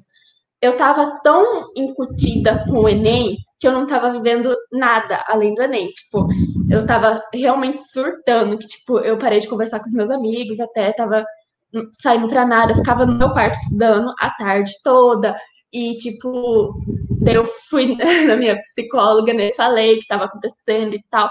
E quando eu não estava estudando, eu estava lendo livro, porque eu não queria ter convívio social, não queria encarar o mundo. Tipo, eu pegava e ia ler um livro que não era para estudo. E daí ela falou assim: é, Amanda, os livros não falam com você. Eu falei, como não fala comigo? Fala assim comigo, eu escuto eles. Aí ela falou assim: não, você precisa de conversar com alguém. Isso é necessário. Você precisa conviver com pessoas. É, aquelas coisas simples de você, é, numa tarde no parque, e fazer uma caminhada, você brincar com seu cachorro, gato, sei lá você tomar um café sem ter que estar tá vendo um vídeo aula, eu acho que isso é importante para manter um equilíbrio, porque senão a gente se perde da gente e começa a focar nisso de números. Agora vem o maior número que nós queremos atingir, a nota do Enem, a nota do vestibular. Aí a gente começa a surtar com qual vai ser a nossa nota. E depois disso, se a nossa nota vai dar para alcançar qual colocação no Enem, a gente vai conseguir entrar no curso que a gente quer, ou entrar num curso que a gente às vezes nem sabe se quer mesmo, porque eu tô perdida, então nem sei que curso que eu quero. e, tipo, aí vem o outro número. A profissão que eu vou escolher, o curso que eu vou fazer, vai me dar dinheiro? Porque aí já é uma questão de o número do capitalismo, né? O dinheiro. Aquela carreira vai me dar dinheiro, eu vou conseguir o que eu quero conquistar, as coisas que eu quero comprar, vou ter como fazer isso? E daí vem as redes sociais, com todas aquelas coisas lindas de padrão de vida perfeito que a gente tem que seguir. É como a gente tem que viver, como a gente tem que comer, como a gente tem que sair, o que temos que vestir, comprar, é, como nós temos que viver com nossos amigos, nossos relacionamentos, sejam familiares ou amorosos, tudo como questão de like, como a gente tem que vender isso nas redes sociais. Então, eu acho que os números ah, o pior número de todo agora, que impacta todo mundo, eu acho, na pandemia, é o número de mortos. Como que a gente continua vivendo com esse número de mortos que a gente vê todo dia na televisão aumentando? Como que a gente consegue acordar e fazer as coisas vendo isso? Eu acho que os números realmente estão deixando a gente bem louco e, tipo, encarar isso é difícil. Então, eu, por isso que eu insisto em falar que é necessário procurar ajuda, porque a gente não consegue lidar com isso sozinho. É muito maior que a gente. Não adianta falar, ah, eu vou conseguir sozinho. Porque, na verdade, você nem precisa lidar com isso sozinho é, é uma coisa assim mais do orgulho da gente achar que, ah, eu tenho que fazer isso sozinho, porque senão eu vou ser fraco, eu, não, eu vou ser é, incapaz. E não é isso, não é sobre isso. Eu acho que quem faz terapia é muito forte de assumir que precisa disso, assumir que precisa de ajuda de alguém para fazer algumas coisas. Exige uma força gigante, coragem para pedir ajuda, é muito importante. É, eu vou aproveitar o gancho da Amanda para responder uma pergunta. É, a pergunta é: como vocês veem o futuro da educação do Brasil? Para isso, eu vou projetar como eu vejo a educação atual. A educação atual, ela foi construída para ser uma educação muito teórica e muito que você tem que associar à realidade. Ela já não é por si, por si própria associada à realidade. A gente não aprende coisas que nós vamos usar de, é, de forma prática na nossa vida, o que também gera uma revolta em muitos alunos. Eu mesmo, eu sempre tive muita revolta de ter que aprender coisas, sendo que eu deveria estar aprendendo, eu não sei o que é como funciona um banco, eu não sei como funciona um cartão de crédito, eu não sei cozinhar, são coisas que para que para nossa sobrevivência que a gente não aprende. E em vez disso, nós estamos lidando com outras coisas. O que é um protozoário? Isso, se eu soubesse biologia, eu saberia responder, se eu fosse um bom aluno. Mas, assim, tem coisas de o que eu quero para o meu futuro, como eu lido com meus sentimentos, é, como, como eu faço um, um almoço nutritivo, é, como que eu crio uma conta de banco, são coisas que não são respondidas. E a gente tem que aprender tudo depois. Então, basicamente, a gente passa 12 anos da nossa vida estudando, para depois a gente não aprender nada que a gente vai usar na nossa vida de verdade, depois do vestibular. E assim, é, eu a minha esperança para a educação do futuro é que ela seja uma educação realmente prática, que ela possa ser colocada em prática. Porque atualmente é uma coisa muito teórica, muito uma coisa muito de, ah, é isso eu sei, por que, que você sabe? Porque eu sei. Um grande exemplo disso é que quando você pergunta, professor, quando que eu vou usar isso na minha vida? A grande maioria não sabe responder nada de você vai usar no vestibular. Isso em si já prova que a educação está quebrada há muito tempo. Então, assim, se eu não vou usar isso, por que, que eu estou aqui, sabe? Então, é, para mim, a educação do futuro é uma educação em que a gente consiga aprender o que nós vamos usar. E também a gente aprenda sobre nós mesmos. Porque, a, como o meu, meu antigo coordenador, o Júlio, um coordenador incrível, ele sempre dizia que a educação é muito para fora. E a gente não sabe como lidar com o que está aqui dentro. A gente não tem aula sobre isso.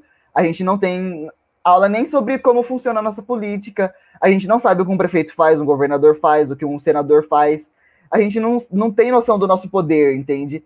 Isso é uma questão também de, de construção política, do capitalismo, que eu não vou adentrar, porque senão eu vou me alongar muito, senão é o tema da live. Mas é, são questões que a, acho que nós precisamos aprender na escola o que a gente vai usar. Isso é essencial, porque no Enem, depois que a gente terminar essa prova, a gente vai enfiar tudo que a gente decorou, que a gente não aprendeu, a gente, a gente absorveu a informação, mas conhecimento não é a mesma coisa que informação. Então, o que, que a gente vai fazer com tudo aquilo? O que, que a gente vai fazer com aquele, o que é um log? Eu não vou saber usar depois.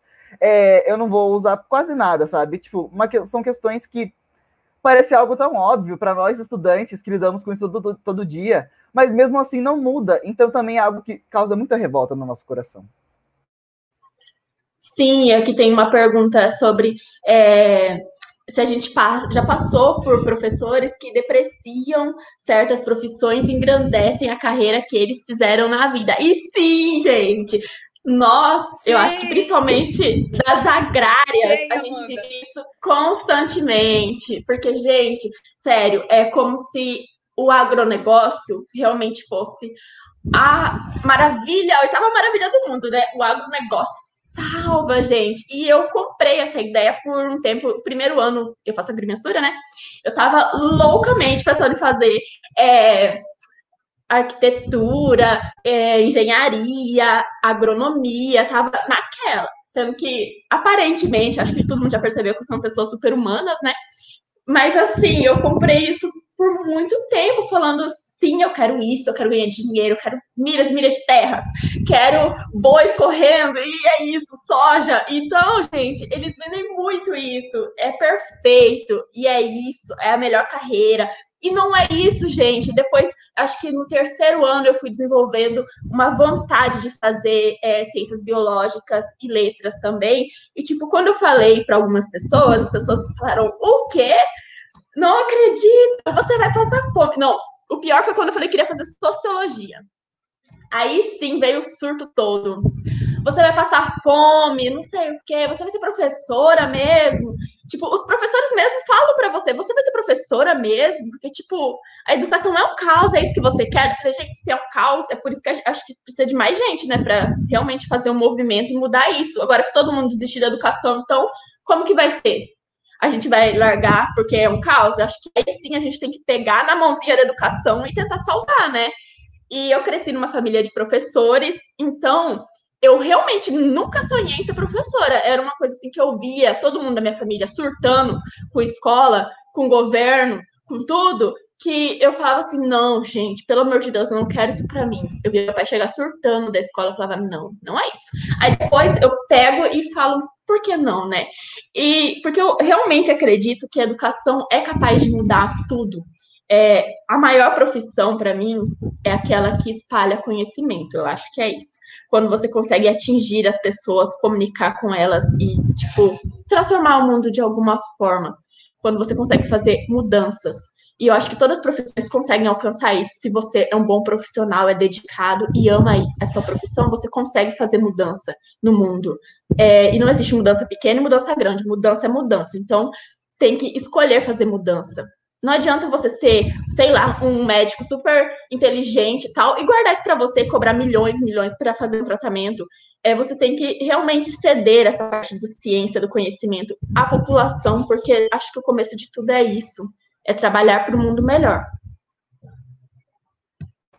É, eu não quero me alongar muito nessa pergunta, mas eu preciso, eu preciso responder isso.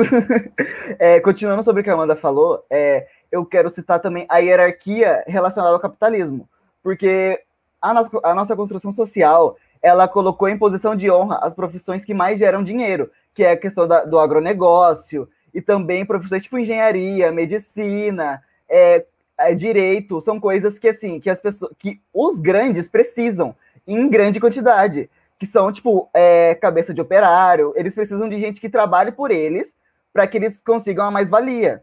Então, quando alguém fala que vai ser um artista, como assim um artista? Porque o mercado da arte é muito pequeno. Porque, um exemplo, Beyoncé. Beyoncé ganha bilhões. Só que existem muito, muitos artistas que passam fome. Então, é uma questão de, de mercado, sabe? Porque tem uma profissão que tem muito mercado, informática. Por quê? Porque dá dinheiro para eles, não para gente. Então, é uma construção social é, que também inclui até o exército de reserva, que é basicamente as pessoas que, que estão fora do mercado de trabalho em busca de um emprego. Então, elas são usadas como desculpa, como se você não quer aceitar as condições que eu te dou, esse pequeno salário, é, é, essa exploração, outra pessoa vai aceitar por puro desespero. Então, o contrato, a mão invisível do, da, da, da, economia não existe. Isso existiria se fossem lados iguais. Só que, enquanto o contratante, ele, ele pode contratar qualquer um, porque tem muitos, o contratado, ele precisa daquele emprego para sobreviver. Então, é uma construção social muito injusta, a meritocracia é uma grande mentira, enfim, não vou me alongar, porque senão eu não paro de falar. Vamos para outra pergunta.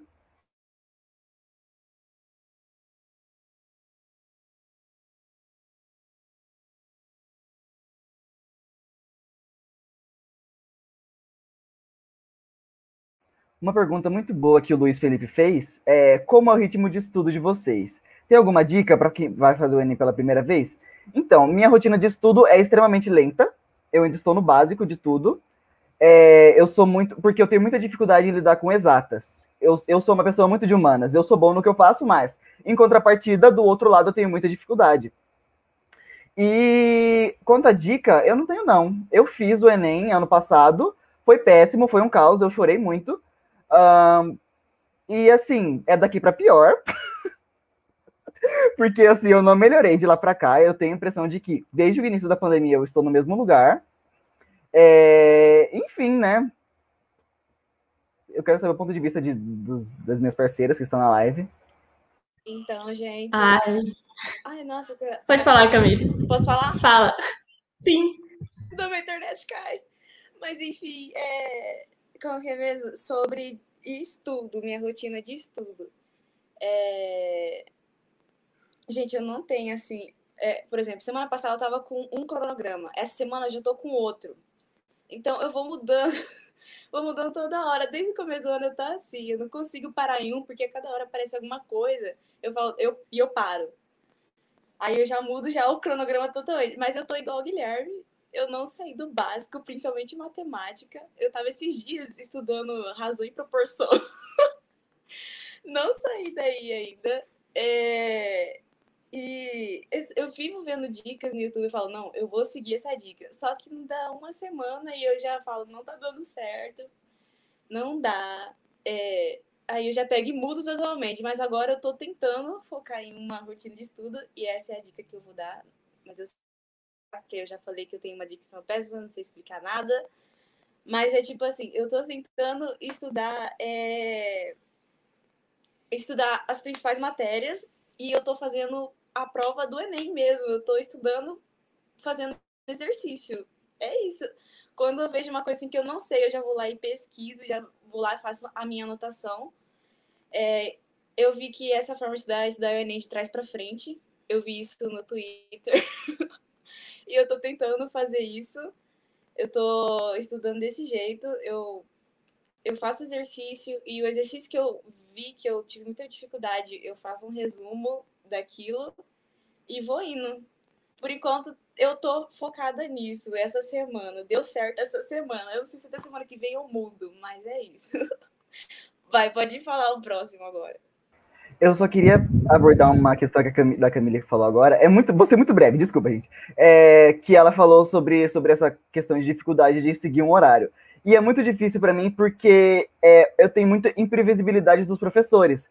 Porque são vários horários, várias dinâmicas, são várias didáticas e também tem professor que não projeta todo o horário dele de uma forma restrita. Então, de repente aparece uma atividade, ah, não vamos ter aula, e aí eu fico pensando, meu Deus, o que, que eu vou fazer nesse momento? Porque eu, eu, não, eu não planejei nada, o que, que eu faço? Ou eu tô, eu tô planejando aqui, nossa, eu vou estudar a tarde inteira, estou liberado. De repente, não, você não tá, você tem um trabalho para amanhã. Então, é uma questão assim que a gente não tem como se organizar, porque a gente tem que lidar com coisas muito imprevisíveis. Do nada surge um trabalho, um seminário, uma atividade, uma aula, ou justamente é, uma aula é cortada, o professor fala, ah, não, não vamos ter aula. Então eu fico pensando, gente, o que, que eu vou fazer da minha vida agora? Porque assim, eu me planejo inteiro, dou minha energia para isso, e de repente não, não vai dar certo, eu sinto, sinto dizer. Eu fico, ah, é muito desanimador, é muito desanimador. Nossa, você falou. Eu lembrei daquele meme que a menina pega e fala bem assim: e agora? O que, que eu faço? Você fica totalmente perdido quando isso acontece. Sim, gente. É, tipo assim, eu não tenho agora, essa semana, um cronograma de estudo. É, surtei com algumas coisas que eu tive que fazer. Então, o meu foco saiu um pouco dos estudos. Acho que eu não estou estudando tanto quanto eu deveria, porque exatamente porque eu fiquei três meses estudando muito mais do que eu deveria e eu entrei em colapso. Então, eu estou tentando descansar para conseguir estudar, porque eu cheguei no ponto que eu estava estudando e dormindo durante as coisas que eu estava estudando, porque eu estava morrendo de cansaço. Então, a minha dica é você vai até o limite que você consegue ir. Não, não tenta, tipo, se matar por causa daquilo, sabe? A sua vida, a sua saúde é mais importante. Então, tenta manter a saúde em dia, cuidar de você bem, é, estar num local confortável, se for possível para você estudar, é, beber bastante água, não surtar, gente, manter equilíbrio. Fazer meditação é muito bom, uma coisa que eu super recomendo, porque acalmou muito minhas crises de ansiedade. Meditação é ótimo. Então, essa é a minha dica.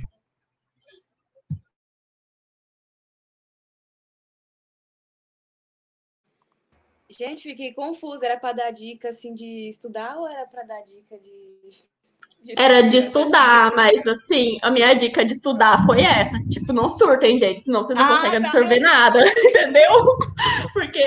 Não, amiga, tá tudo bem. Acho que nós estamos certo. Tá certo, tá certo, tá tudo certo. Eu queria falar. Estão me escutando? Dá um joinha pra cima. Tá, tá ótimo seu áudio. Pode continuar. Tá bom eu queria responder a pergunta de um carinha que ele fez aqui, né? Mas ele fez várias perguntas, né? E as perguntas que ele fez entra várias questões. Mas eu queria falar um pouco, né, sobre. Ele perguntou: vocês acham que só a faculdade é a saída? Não, eu, eu vejo que não, né? Eu sei a opinião da Amanda, né? Que é, ela pensa que sim, que é. Mas existem outras formas, né? Hoje em dia existe, existe várias possibilidades, né? E acho que. Tá. Mas enfim, gente. Eu queria entrar mais profundamente nessa questão, mas tem outros perguntas também. Mas quando alguém quiser voltar na pergunta, tá de boa. Já pensaram na possibilidade de não passar no Enem? Sim, claro, com certeza. Sem dúvidas nenhuma, né? E eu queria muito, tipo, falar sobre em como, em, co, em como os pais não estão preparados para lidar com isso, sabe? Muitos pais não estão preparados para lidar com o fato que a gente não pode passar, no, é, a gente pode não passar no Enem, entendeu? Eles acham que a gente vai passar sim e só existe passar. Ou você passa ou você passa. Né? É muito importante o apoio dos pais nessa hora. E a maioria dos estudantes que eu sei não tem esse apoio dos pais, sabe? É, é, enfim. É, quais as outras alternativas vocês enxergam de obter um emprego de renda, além de fazer faculdade? Eu e a Camille, né, a Camille que está aqui na live, a gente começou o nosso próprio negócio, né, a nossa empresa de fotografia e designer na pandemia, faz pouco tempo. E a gente pensou em fazer isso justamente para conciliar com os nossos estudos, né? Foi uma forma que a gente achou, é, juntando as duas coisas que a gente gosta de fazer, né, Camille? A gente está se descobrindo, está se reinventando, está sendo muito bom mesmo. Eu acho que, eu não sei, talvez com o passar do tempo pode ser que as coisas até mudem, sabe? Eu posso ver, talvez até com uma, um meu futuro emprego. Talvez, sabe, eu trabalho. É, quem sabe não se torne um sonho, né? Mas é isso. É, foi uma escolha que nós dois tivemos. Foi, tá sendo muito bom, uma experiência muito boa. Então, gente, acho que nós vamos finalizando por aqui, né? Antes eu queria passar uma mensagem que é, muitos adultos acham que nós é, exageramos muito ao nos expressarmos, ao reclamar de algumas questões, acham que somos militantes, exagerados e tudo mais. E eu quero dizer que a nossa geração, eu acredito que seja mais sensível aos problemas do mundo, e isso é importante porque a gente está literalmente numa reta de destruição, então alguém tem que acordar, né? Alguém tem que acordar e reclamar de tudo isso, e não só reclamar, como tentar fazer a mudança. Então, eu acho que a nossa geração está tentando isso, e a gente ficaria muito grato se vocês colaborassem com isso também. E eu quero citar uma frase que eu não lembro de cor como que é, mas é do meu livro preferido, Quem é Você, Alaska, do John Green, que diz que eles nos olham com uma cara de desconfiança, achando que somos adolescentes imbatíveis, e eles estão exatamente certos nós somos imbatíveis e nós vamos conseguir o que quisermos. Aí, é isso daí, viram só? Bem, é... e é sobre isso, né? Gostei muito dos comentários aqui, de quem estava acompanhando a live aqui esse tempo todo conosco aqui. É, Caroline Souza, o Luiz, a Joelma, enfim, um, um, um monte de, de pessoal aqui. Muito obrigada pelos comentários é, que vocês fizeram. E assim, é, gente, quem, quem sonha em entrar com, na faculdade para fazer um, uma graduação, entre com o objetivo de ganhar conhecimento, faça uma, um curso bem feito, é, e, e, quando vocês tiverem a oportunidade, assim, de, enfim, entrar na, na, biblioteca, na biblioteca da universidade, ficar é, você ali, os livros, é, colhendo todo, todos os dados necessários para formular informações a partir daquilo ali, criar conhecimentos, façam isso, porque não é só uma questão de, de números, como a gente está falando aqui, não é só uma questão de ficar, enfim, se matando. Se, se você está se matando, tem alguma coisa errada. Você tem que ver o que, que você está deixando de entender. Então, tem que procurar. Tem alguma coisa faltando? Vá suprir aquilo, né? busque formas de, de, de é, enfim, é, suprir essa, essa falta. Mas como? Indo atrás de professores, falando, ó, oh, professor, está acontecendo isso e isso daqui, eu não estou entendendo direito isso aqui, me explique como é que funciona. Você não entendeu daquele jeito que aquele professor explicou? Se, e você não quer incomodar aquele professor? Procure outro profe, profe, professor também que esteja disponível ali para te é, ensinar novamente aquilo é, de outra forma, né, para ver se um outro professor explica de uma outra forma.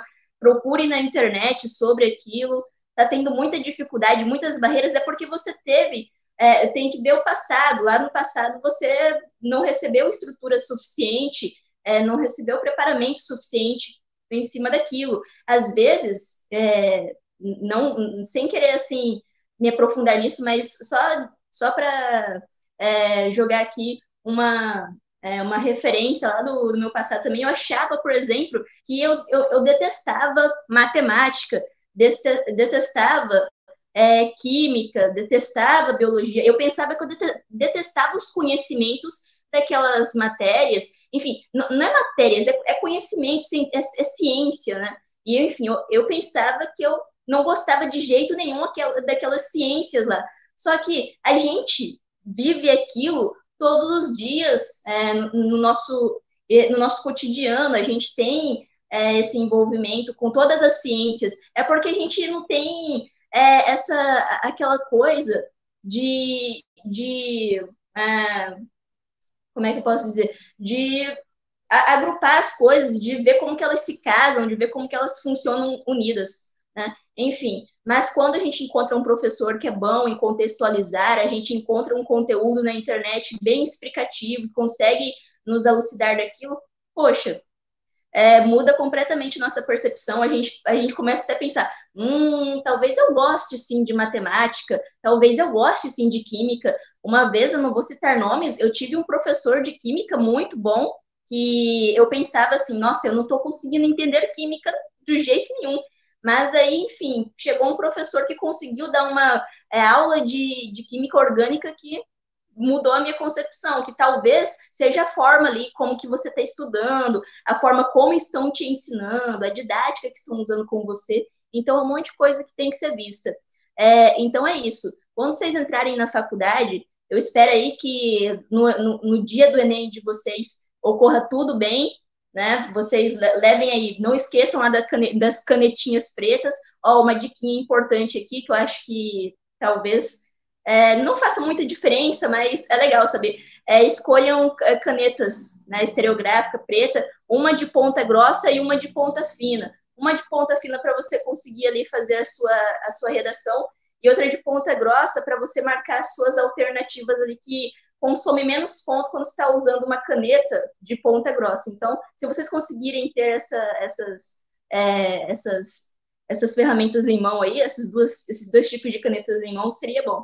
Mas, enfim, aí vocês é, relaxem, tentem fazer a prova é, com, enfim, com, com, com humor, né? Mais estável possível, tente se tranquilizar, pense que você não está ali, se, se tiver muito perturbador, né, aquela situação toda, aquele pessoal todo em sua volta ali, é, pense que você está em outro lugar, que você está em outro ambiente, fazendo um simulado dentro do seu quarto, ali no conforto do seu quarto, mesmo que não seja a realidade ali na hora, mas tenta projetar isso, tenta imaginar isso, você no seu quarto, sem aquele tumulto todo, e enfim, tentem fazer uma prova.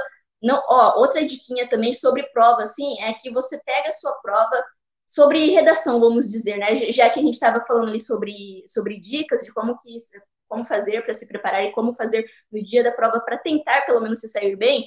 Assim, uma coisa que eu acho interessante também é vocês pegarem a sua prova, colocar ali na sua carteira, começar ali lendo é, o, a, sobre a sua redação, o tema da sua redação, façam um, um, é, um rodo de olho assim na sua redação, enfim, aí leia também os textos lá e já vai anotando as ideias assim centrais. Depois vocês também podem, podem pesquisar mais sobre isso né? Tem muita, muita coisa na internet interessante sobre como fazer é, uma redação e como começar, né? Dicas de como começar ali para, pela redação, para você pelo menos ir anotando as coisas, aí depois você dá um tempo da redação, vai fazer outra coisa, né?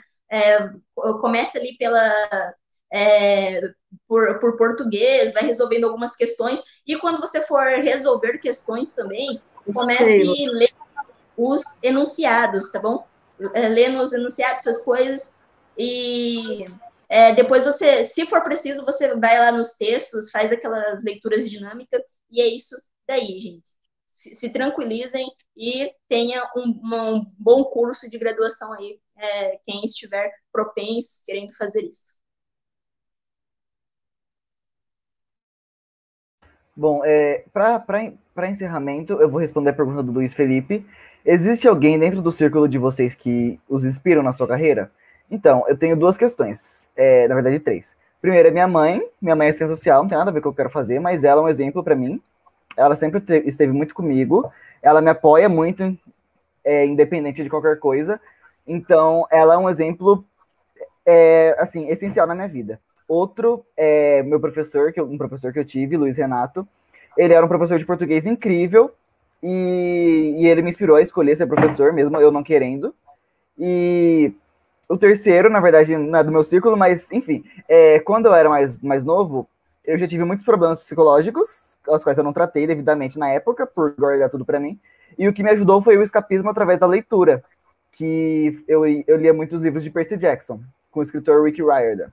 E ele me inspira muito, porque ele me ajudou muito a passar por todos os meus problemas. E é isso que eu quero fazer. Eu quero projetar um mundo melhor para as pessoas, para que elas consigam ter qualquer justiça, sabe? Para que elas tenham um, um, um, porto seguro, como eu tive com ele. Então, eu, estou dizendo isso também até para mostrar para vocês que o melhor é vocês lutarem por algo que vocês realmente querem e não por algo que as pessoas querem, porque no final o sofrimento vai ser seu. Então é isso, gente. Muito obrigado. Obrigado a todos que comentaram. Muito obrigado pela presença de vocês. Essa live foi incrível. Eu adorei participar. Foi ótimo. É, foi incrível estar aqui conversando. Eu tinha muito mais a falar, é mas a gente bom. tem que encerrar. É, tipo isso. Tchau, gente. Obrigada por terem assistido. Sigam nosso Instagram do Geotech, vai ter mais lives futuramente. Obrigada Toda primeira quinta do mês. participar com vocês. Tchau, Foi tchau. muito bom estar com vocês. Tchau, tchau, gente. Valeu. Tchau, gente. Tchau, tchau.